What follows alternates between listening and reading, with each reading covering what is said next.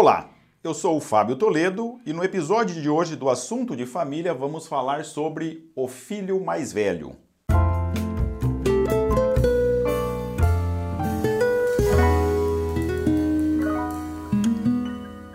A Alminda Cardoso nos fez a seguinte pergunta: Você percebe a diferença na educação dos filhos mais velhos em relação aos mais novos? Pergunto isso porque sou caçula de 12 filhos e teve uma diferença notória entre a educação dos meus irmãos mais velhos com os mais novos. Menos rigor e cobranças, e eu temo acontecer isso com os meus filhos. Tenho 29 anos, sou mãe de duas até agora. Alminda, quando eu ouço a sua pergunta, quando eu leio a sua pergunta, a primeira coisa que me ocorre é lembrar exatamente da minha filha mais velha, a Carol, que espero que ouça esse podcast também, ela faz uma queixa semelhante, só que agora invertido. Ela não é a mais nova, mas sim a mais velha, e às vezes causa uma certa incompreensão, por exemplo, a minha postura diante da primeira festa que ela foi quando entrou na universidade e meu tom de desagrado em relação a essa postura dela, que ela guarda com um tom de brincadeira, mas também com, com um tom de talvez é, apontando para esses rigores que você dizia em relação aos filhos mais velhos. De modo que eu respondo isso para vocês duas e para todos os mais que queiram, que queiram abordar essa questão da eventualmente da diferença da postura dos pais que temos em relação ao filho mais velho com relação aos filhos mais novos ou mesmo aos filhos entre si. Também podemos abordar uma questão de se pai e mãe têm o direito de ter preferência por esse ou por aquele filho e como pode ser tratada essa questão. Bom, primeiro, é claro que não agimos por impulso, não agimos ao sabor das nossas circunstâncias, vamos assim dizer, na educação dos nossos filhos. A educação dos nossos filhos é algo muito sério que exige sempre uma ação educativa. Então não agimos por impulsos, mas agimos por convicções temos valores, acreditamos em algo e a educação é a transmissão desses valores, implica transmitir aquilo que acreditamos. Então, educar bem os nossos filhos quer dizer, em cada circunstância, ter esses olhos atentos e ver o que cada um dos filhos precisa em cada momento da sua vida. Eu diria que a grande virtude de todo educador mas principalmente dos pais e dos professores, se não a mais importante, mas seguramente uma virtude muito importante é a virtude da prudência. A prudência é a virtude que dispõe a razão prática a discernir em qualquer circunstância nosso verdadeiro bem e a escolher os meios adequados para realizá-lo. São Tomás, citando Aristóteles, dizia que a prudência é a regra certa da ação. Não se confunde com a timidez ou com o medo, nem com uma duplicidade, nem dissimulação. É chamada a virtude de ouro. E por que, que é a virtude de ouro a prudência? Porque ela conduz as outras virtudes, indicando-lhes a regra e a medida. Ora, ao educarmos nossos filhos, devemos pautar pelas outras virtudes também, pela fortaleza. Puxa, quanto é necessária a fortaleza para educarmos os nossos filhos hoje. Como é necessária a temperança, como é necessária a justiça, dar a cada um o que é seu em cada circunstância. Mas a prudência, ela dá a exata medida. E por que é necessária essa exata medida? Para que não tenha essa diferenças muito gritantes, como você disse, mas eu não me preocupa muito a diferença de tratamento, até porque temos de tratá-los de forma diferente, vamos falar disso logo em seguida mas principalmente porque, em relação a cada filho, devemos educá-lo segundo as suas necessidades. A igualdade, tratar cada filho de maneira igual, pressupõe muitas vezes tratá-los de formas diferentes. Como assim? Tratamento igual é tratamento diferente? Ora, nossos filhos são diferentes e tratamos eles como eles são. Cada filho é único, cada filho tem a sua singularidade. E para isso precisamos tratá-lo como pessoas diferentes. Então, tratar de formas diferentes, de modo até a restabelecer essa igualdade de que falávamos. Tratamos diferentes porque são diferentes. E quem nos orienta nesse sentido é a prudência, que em cada situação ela nos dá a medida de como agir. A prudência deve orientar a ação da mãe e do pai, de modo a em cada situação ver qual é a justa medida, como devo agir com relação àquela filha, com relação àquele filho. Então, a diferença de tratamento muitas vezes é ditada pela prudência, porque os nossos filhos são diferentes. Então, não agimos por impulsos, não agimos ao sabor da idade, tem que ter esse esforço sempre por educar da melhor maneira possível os nossos filhos, desde o mais velho até o mais novo. Porém, e aqui vem o ponto em que eu gostaria também de ressaltar com você, Alminda, e com você que está nos ouvindo, é que a nossa vida é dinâmica, estamos em processo. Como dizia um santo que eu gosto muito, os homens ou as mulheres, como o vinho, melhoram com o tempo. Se buscamos ser pessoas virtuosas, se procuramos ser cada vez melhores, vamos evoluindo com o tempo. Uma vez eu disse isso numa palestra e alguém não aguentou e falou: olha, melhora com o tempo ou avinagra de vez. De fato, quando nos esforçamos por adquirir virtudes, vamos nos tornando pessoas virtuosas. Mas se deixarmos simplesmente os anos passarem, os anos também poderão agravar os nossos vícios, os nossos defeitos e aquilo que estava destinado a ser, aspas, um bom vinho, pode avinagrar mesmo. Mas o fato é que mudamos. Não somos hoje, eu não sou hoje o mesmo que era há 5, 10, 20 ou 30 anos atrás.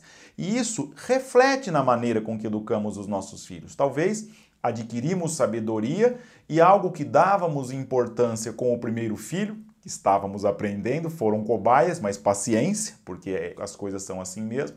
Talvez cheguemos à conclusão de que hoje não é importante, que pode ser feito de outra maneira.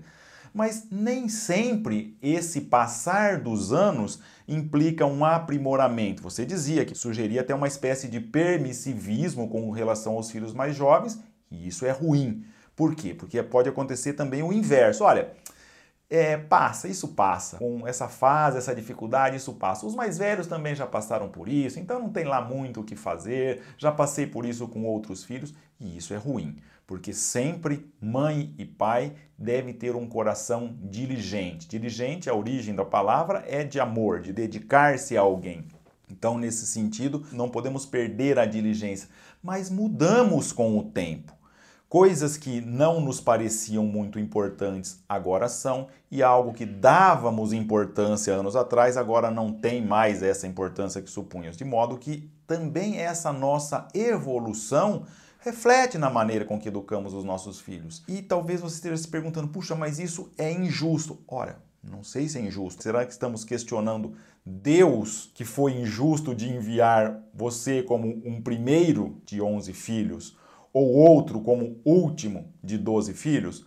Ou tudo isso está incluído num plano providente de que alguém que já previu que em cada uma dessas circunstâncias, ou seja, de um Deus que previu cada um desses fatores, e ali seria você o primeiro, o sétimo, o décimo segundo de uma família de dois, três, sete, doze filhos. Isso não nos deve inquietar demais. É claro que tratamos diferente também ao sabor da idade dos pais, porque fomos ficando diferente com o tempo.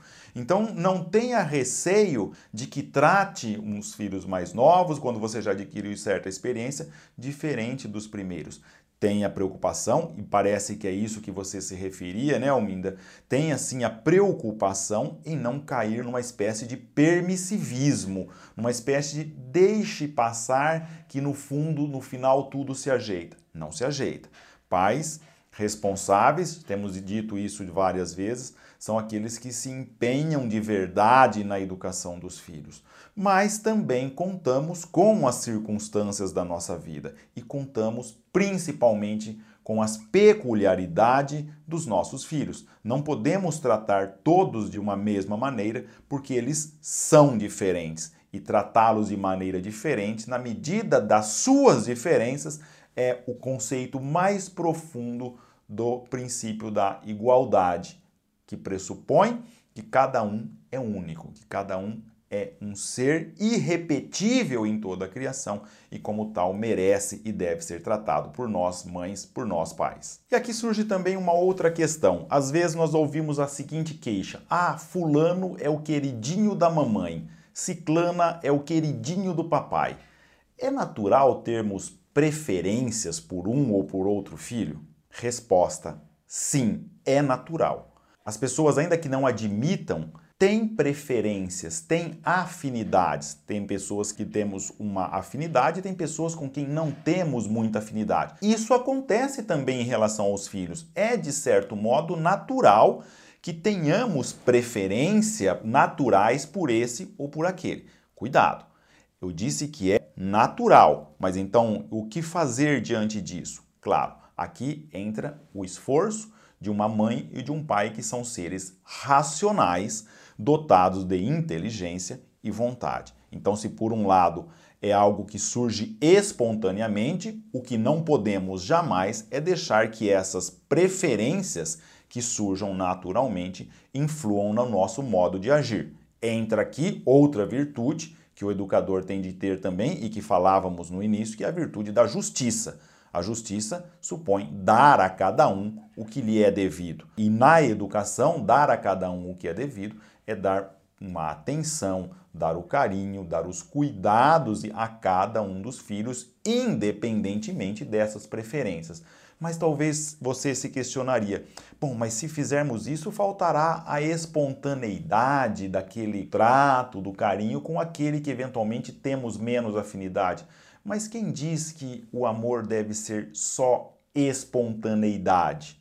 O amor está também e principalmente na vontade de querer amar.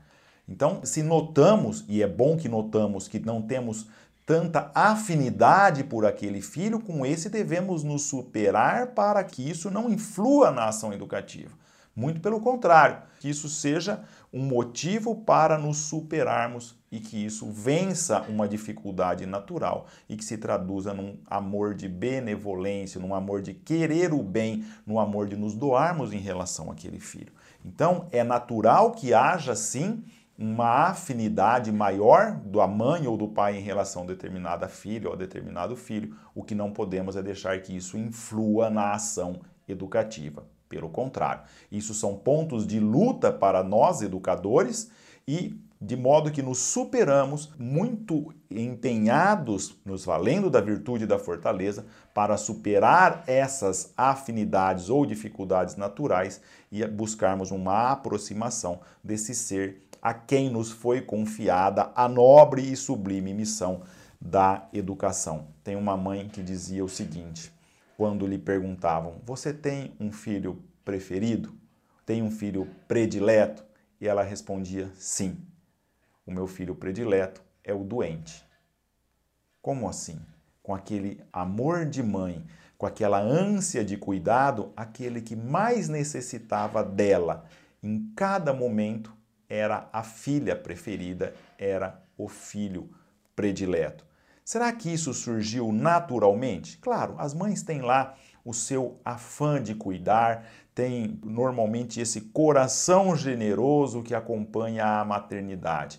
Mas aquela mãe chegou a essa conclusão de que a filha preferida, o filho predileto, é o doente, ou seja, não só o doente de uma doença física, mas principalmente aquele que passa por um momento difícil, que talvez está se embrenhando em caminhos tortuosos e, portanto, é o predileto da mãe, na medida em que aquele por quem ela mais reza é aquele por quem ela mais se desdobra para que se recupere da saúde, para que volte aos caminhos do bem, para que volte a uma vida mais ordenada, uma vida regrada, que redescubra que tem uma missão. Essa mãe não descobriu isso naturalmente, isso não surgiu apenas espontaneamente nela. É fruto de toda uma vida dedicada a se superar, a se doar e com isso adquirindo cada vez mais a virtude da generosidade que deve marcar o coração de uma mãe, que deve marcar o coração de um pai.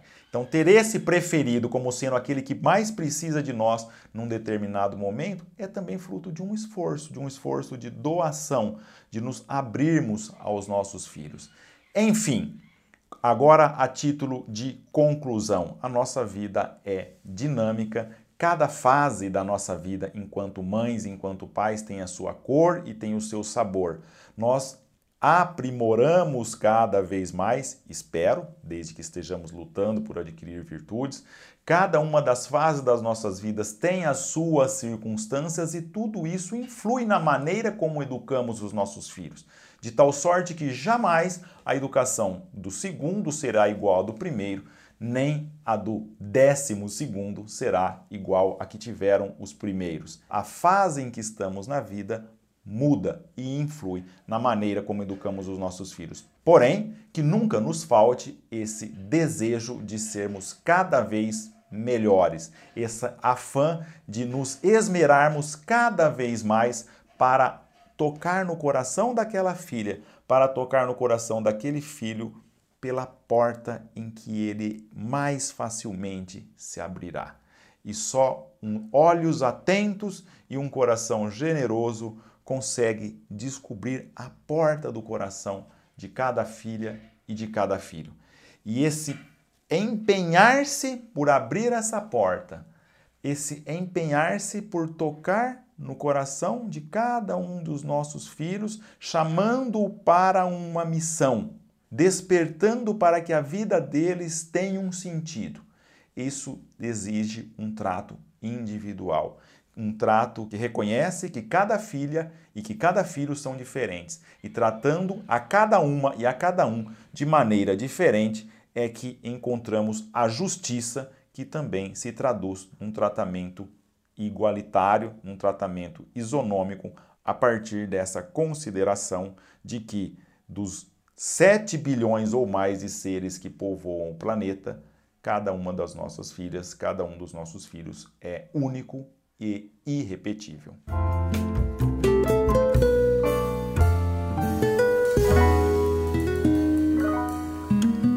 Você ouviu o episódio número 6 do Assunto de Família. Até a próxima!